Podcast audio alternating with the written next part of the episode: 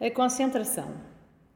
O Sr. Ruarós, por vezes, punha uma venda nos olhos para não ser distraído pelas formas e cores das coisas. Quando as coisas, além de existirem, também faziam sons, o Sr. Ruarós, em apoio da venda, utilizava algodão nos ouvidos.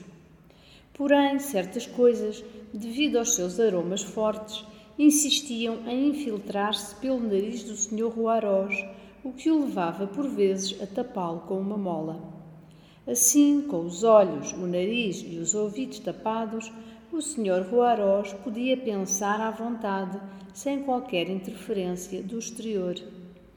Antes de entrar por completo nos seus pensamentos, o Sr. Ruarós dizia ainda para quem o quisesse ouvir: Agora, por favor, não se aproximem de mim.